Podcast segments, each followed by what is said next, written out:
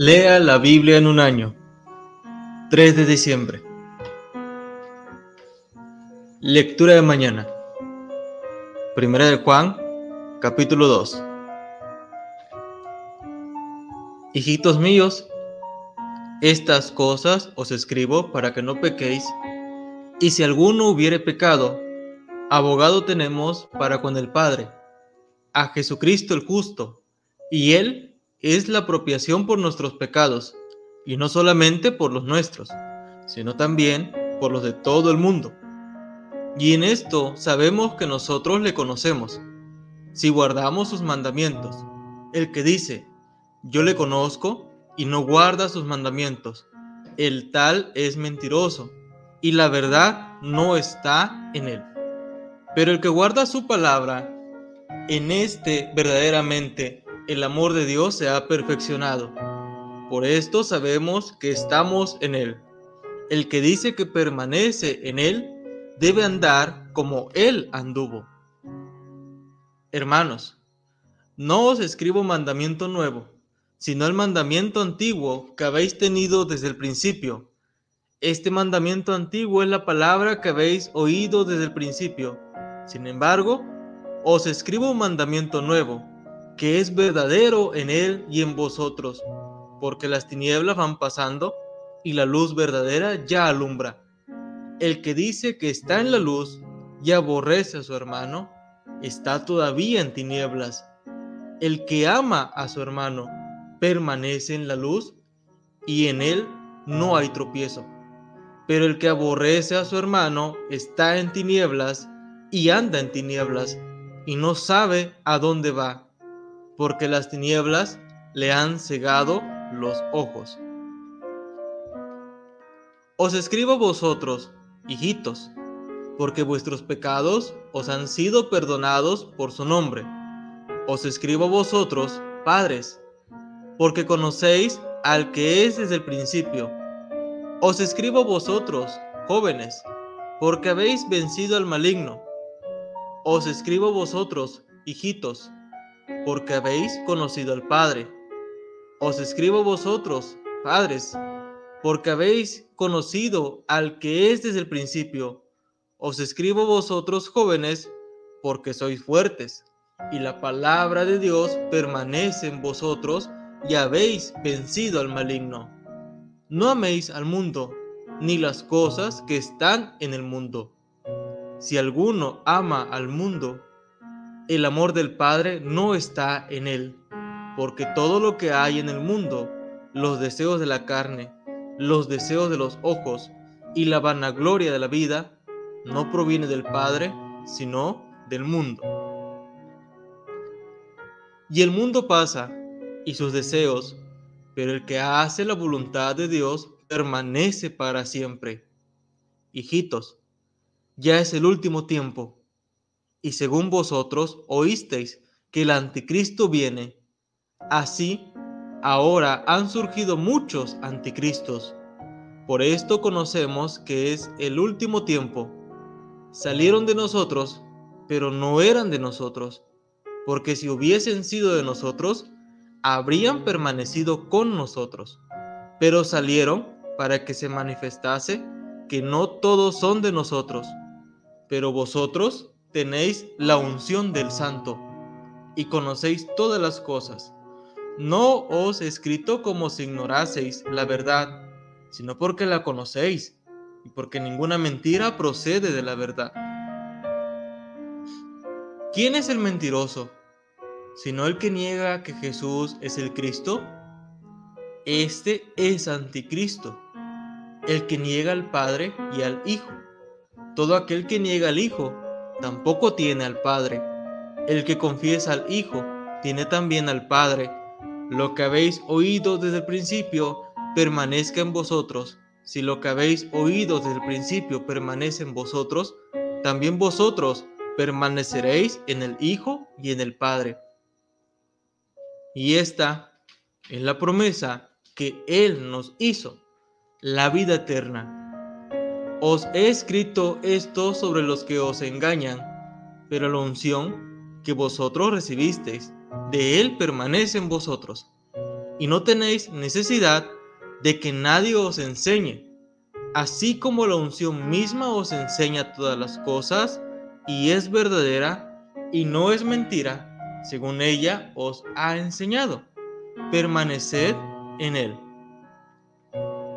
Y ahora, hijitos, permaneced en él, para que cuando se manifieste tengamos confianza para que en su venida no nos alejemos de Él avergonzados. Si sabéis que Él es justo, sabed también que todo el que hace justicia es nacido de Él. Lectura de noche. Ezequiel capítulo 45. Ezequiel capítulo 46. Ezequiel capítulo 45. Cuando repartáis por suerte la tierra en heredad, apartaréis una porción para Jehová, que le consagraréis en la tierra, de longitud de veinticinco mil cañas y diez mil de ancho. Esto será santificado en todo su territorio alrededor.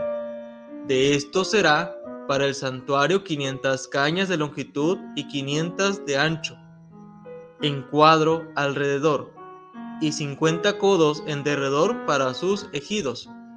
Y de esta medida medirás en longitud veinticinco mil cañas y en ancho diez mil, en lo cual estará el santuario y el lugar santísimo. Lo consagrado de esta tierra será para los sacerdotes, ministros del santuario, que se acercan para ministrar a Jehová, y servirá de lugar para sus casas y como recinto sagrado para el santuario. Asimismo, veinticinco mil cañas de longitud y diez mil de ancho, lo cual será para los levitas ministros de la casa como posesión para sí, con veinte cámaras. Para propiedad de la ciudad señalaréis cinco mil de anchura y veinticinco mil de longitud delante de lo que se apartó para el santuario, será para toda la casa de Israel. Y la parte del príncipe estará junto a lo que se apartó para el santuario, de uno y otro lado, y junto a la posesión de la ciudad, delante de lo que se apartó para el santuario, y delante de la posesión de la ciudad, desde el extremo occidental hasta el extremo oriental, y la longitud será desde el límite occidental hasta el límite oriental. Esta tierra tendrá por posesión en Israel, y nunca más mis príncipes oprimirán a mi pueblo, y darán la tierra a la casa de Israel conforme a sus tribus. Así ha dicho Jehová el Señor. Basta ya, oh príncipes de Israel. Dejad la violencia y la rapiña, haced juicio y justicia Quitad vuestras imposiciones de sobre mi pueblo, dice Jehová el Señor. Balanzas justas, efa justo y bato justo tendréis. El efa y el bato serán de una misma medida, que el bato tenga la décima parte del homer y la décima parte del homer el efa. La medida de ellos será según el homer y el ciclo será de 20 jeras, 20 ciclos, 25 ciclos, 15 ciclos, o serán una mina. Esta será la ofrenda que ofreceréis, la sexta parte de un efa por cada homer del trigo, y la sexta parte de un efa por cada homer de la cebada. La ordenanza para el aceite será que ofreceréis un vato de aceite, que es la décima parte de un coro diez vatos harán un homer, porque diez vatos son un homer. Y una cordera del rebaño de doscientas, de las engordadas de Israel, para sacrificio, y para holocausto y para ofrendas de paz, para expiación por ellos, dice Jehová el Señor.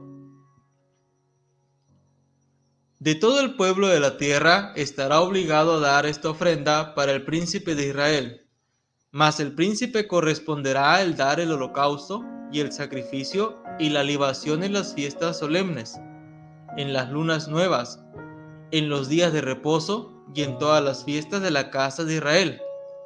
Él dispondrá la expiación, la ofrenda, el holocausto y las ofrendas de paz para hacer expiación por la casa de Israel. Así ha dicho Jehová el Señor. El mes primero, el día primero del mes, tomarás de la vacada un becerro sin defecto y purificarás el santuario. Y el sacerdote tomará de la sangre de la expiación y pondrá sobre los postes de la casa y sobre los cuatro ángulos del descanso del altar y sobre los postes de las puertas del atrio interior. Así harás el séptimo día del mes para los que pecaron por error y por engaño, y harás expiación por la casa. El mes primero, a los catorce días del mes, tendréis la Pascua, fiesta de siete días. Se comerá pan sin levadura.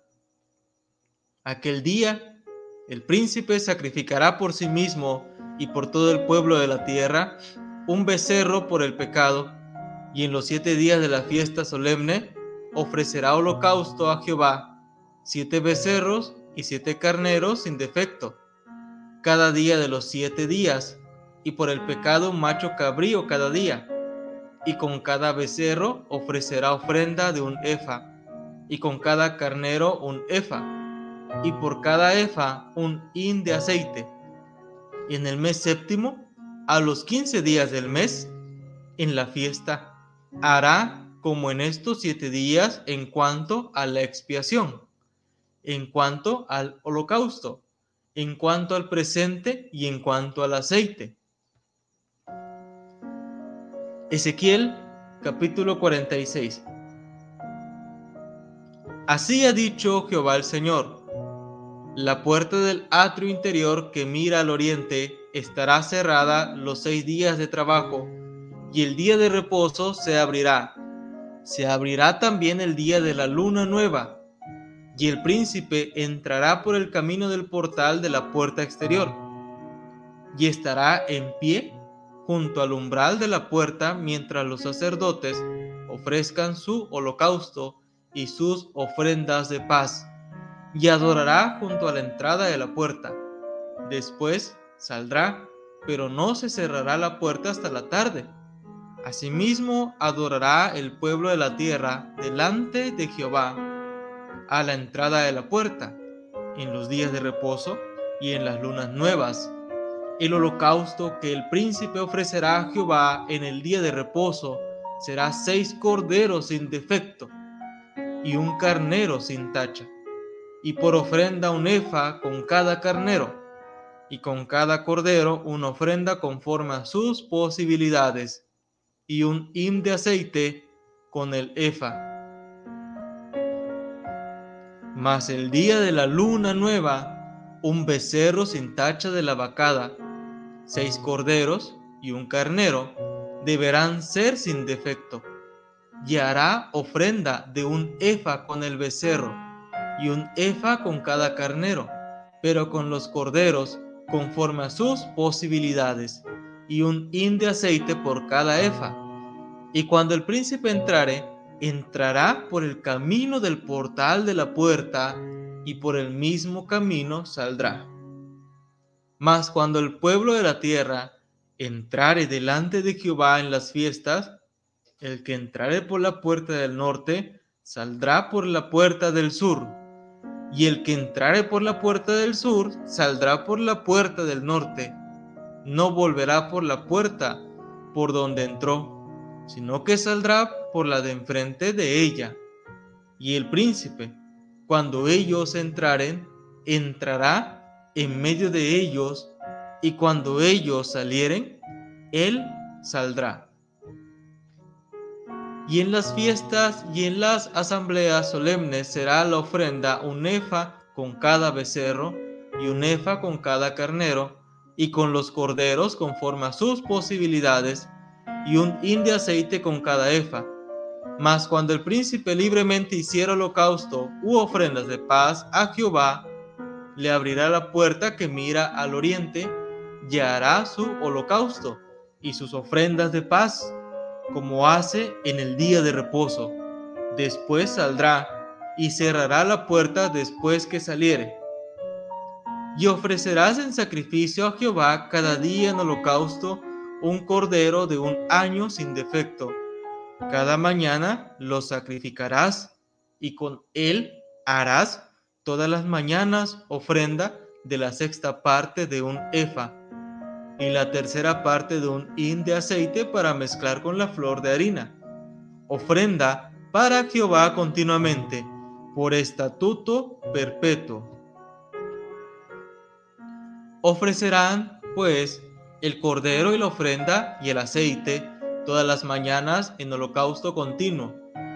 Así ha dicho Jehová el Señor. Si el príncipe diera parte de su heredad a sus hijos, será de ellos posesión de ellos será por herencia, mas si de su heredad diere parte a alguno de sus siervos, será de él hasta el año del jubileo, y volverá al príncipe, mas su herencia será de sus hijos, y el príncipe no tomará nada de la herencia del pueblo para no defraudarlos de su posesión. De lo que él posee dará herencia a sus hijos, a fin de que ninguno de mi pueblo sea echado de su posesión me trajo después por la entrada que estaba hacia la puerta a las cámaras santas de los sacerdotes, las cuales miraban al norte, y vi que había allí un lugar en el fondo del lado de occidente. Y me dijo, este es el lugar donde los sacerdotes cocerán la ofrenda por el pecado y la expiación. Allí cocerán la ofrenda para no sacarla al atrio exterior, santificando así al pueblo. Y luego me sacó al atrio exterior y me llevó por los cuatro rincones del atrio, y en cada rincón había un patio. En los cuatro rincones del atrio habían patios cercados de cuarenta codos de longitud y treinta de ancho. Una misma medida tenían los cuatro. Y había una pared alrededor de ellos, alrededor de los cuatro y abajo fogones alrededor de las paredes. Y me dijo, estas son las cocinas donde los servidores de la casa cocerán la ofrenda del pueblo.